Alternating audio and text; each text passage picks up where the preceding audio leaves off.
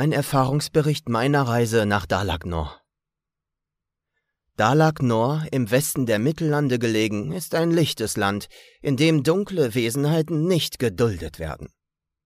Es ist seit 1215 mittelländischer Zeitrechnung unter elfischer Regentschaft von Königin Firiel Eowyn-Rach, der ersten Dalak Norer Königin.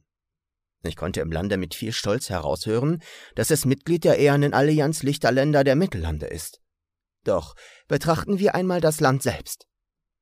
Der nördliche Teil Dalak Nors ist in diverse Lehen aufgeteilt, während sich im Südwesten der Elfenwald befindet, der von den Elfensippen bewohnt und bewirtschaftet wird. Im Südosten des Landes befindet sich ein abgetrenntes Reservat für das Volk der Nilatak. Die Nilatak sind ein grundsätzlich friedfertiges Volk, sehr einfach und naturverbunden. Ihre Religion ist schamanistisch geprägt und sie glauben überwiegend an Naturgeister. Die Hauptstadt, Galenda, liegt am westlichen Meer gelegen und ist eine florierende Hafenstadt.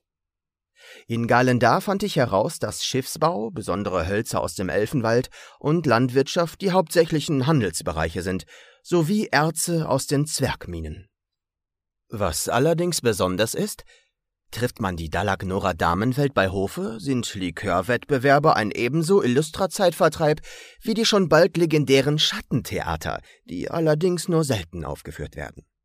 Ihr Witz und die politische Finesse, die hier ins Spiel verpackt werden, sind bemerkenswert.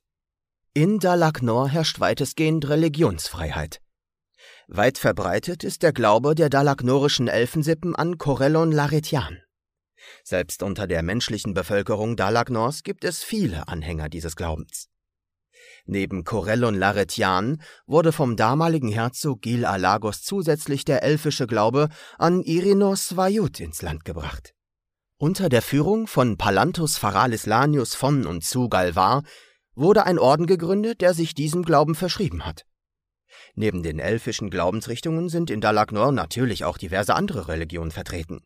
So ist beispielsweise der Glaube an die Götter Ultor, aber auch Bahamut durchaus nicht selten anzutreffen. Magie und deren Wirker sind in Dalagnor durchaus bekannt und nicht ungewöhnlich.